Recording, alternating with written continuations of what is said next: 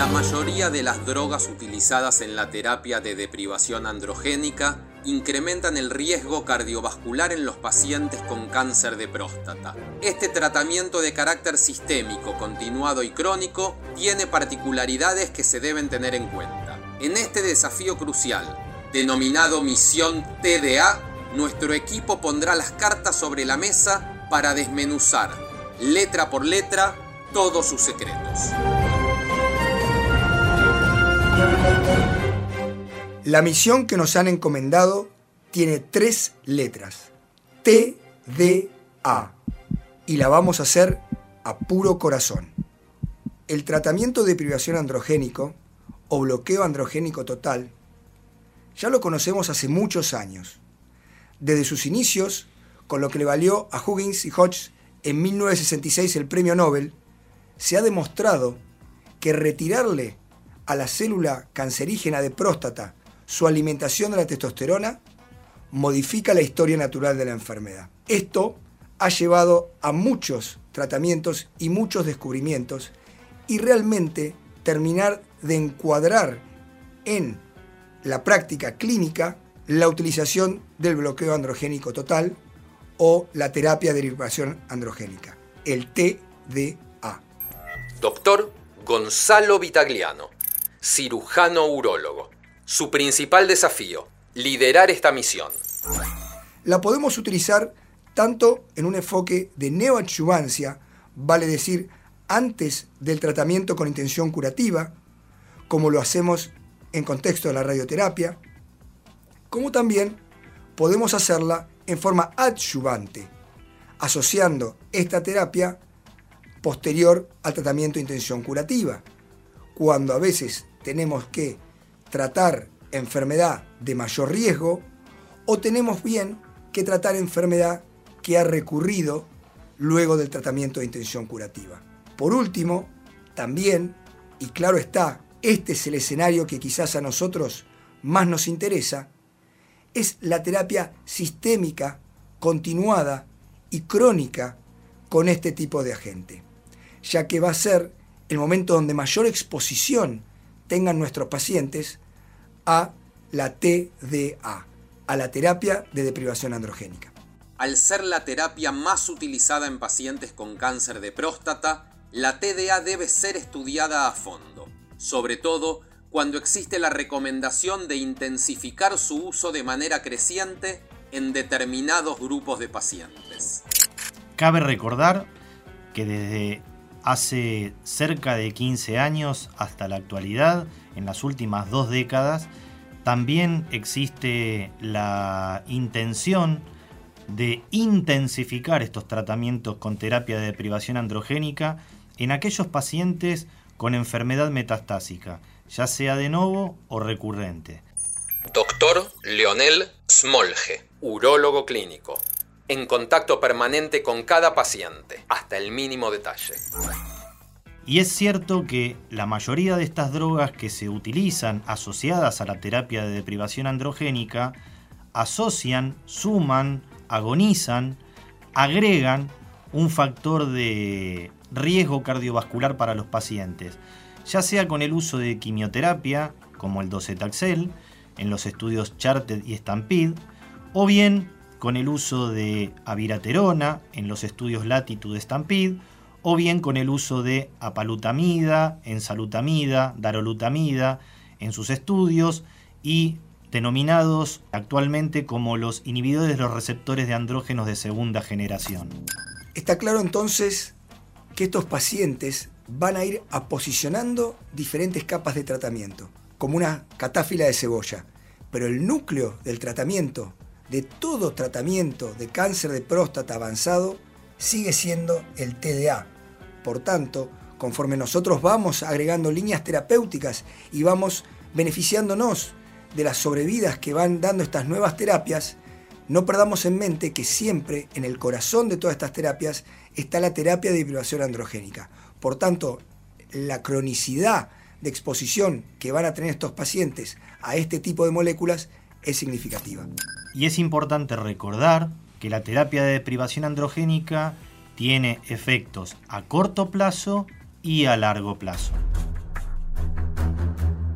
Los estudios clínicos marcan la pauta, en tanto que los avances científicos intentan responder las preguntas que surgen en el ámbito de la cardiología. Lo importante es, como dice la teoría del conocimiento, es descubrir lo que no sé que no sé. Fíjense que los cardiólogos, hace décadas, sabemos la fisiopatología de la enfermedad coronaria, la enfermedad aterosclerótica. Ahora bien, lo que debemos preguntarnos es por qué esta terapia de privación androgénica genera un aumento en la incidencia de los eventos cardiovasculares. Doctor Andrés Daniele, cardiooncólogo, el corazón del equipo, que late al ritmo del abordaje multidisciplinario. Las hipótesis que se desarrollan es que la hormona liberadora de la gonadotrofina actuaría sobre las células de los linfocitos T, aumentando su proliferación y su actividad. Acuérdense que los linfocitos T son la base de la respuesta inflamatoria a nivel endotelial vascular. Esto genera una progresión de la placa de aterosclerosis y una inestabilidad de la placa de aterosclerosis, por lo cual se aumenta el riesgo de presentar un evento vascular, sea accidente cerebrovascular o infarto agudo de miocardio. Hay otros mecanismos por los cuales los agonistas de GNRH actúan sobre eh, receptores de folículo estimulante a nivel del tejido adiposo, generando un aumento de la obesidad abdomino-visceral, un factor de riesgo para la enfermedad cardiovascular, y a su vez también actúan sobre estos receptores en el endotelio. Esto genera un aumento de la angiogénesis y la progresión de la eh, patología aterosclerótica. Tenemos que tener en cuenta que existen mecanismos que producen un aumento de las complicaciones cardiovasculares a corto plazo y mecanismos que van a ser un predisponente a presentar eventos cardiovasculares en el largo plazo del seguimiento.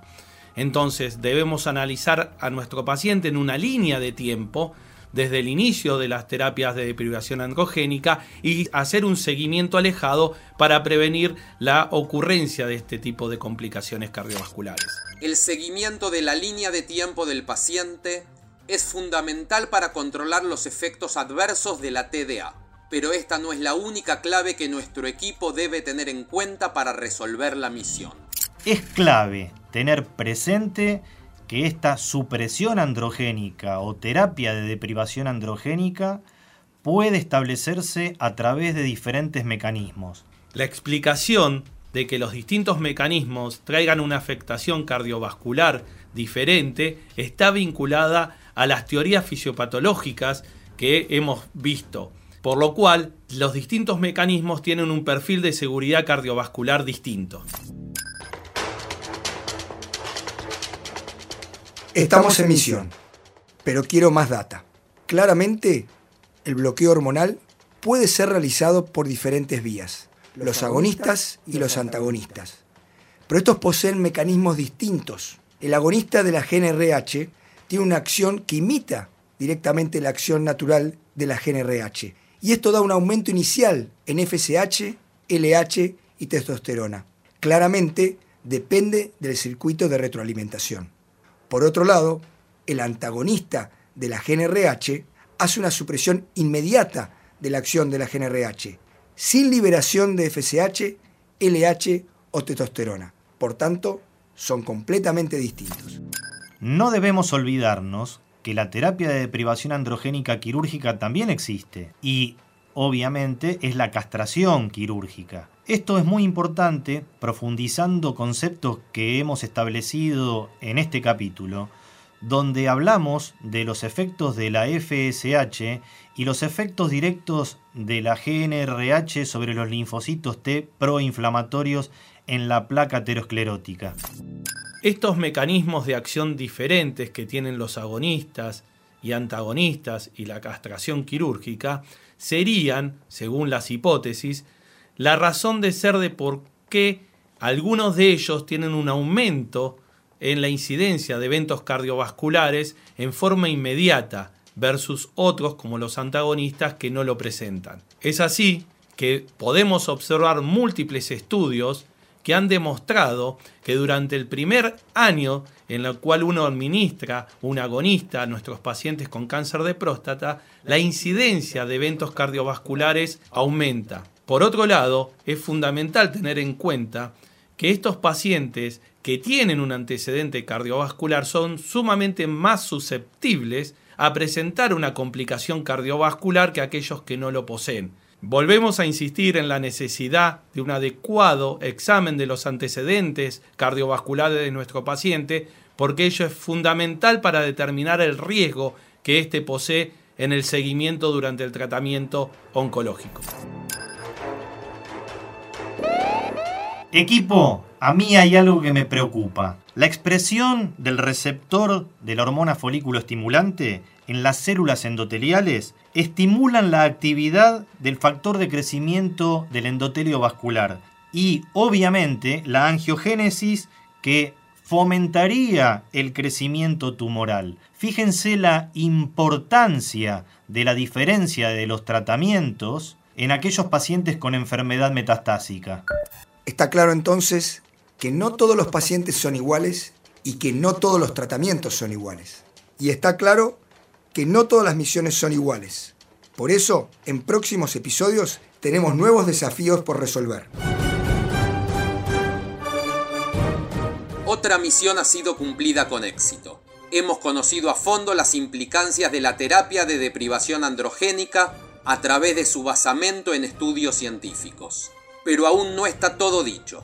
En la próxima misión nos esperan nuevos desafíos que nos ayudarán a encontrar mejores soluciones terapéuticas para el cáncer de próstata. Ferring Podcast, donde la aventura del conocimiento tiene por objetivo hacer que los pacientes vivan una vida mejor.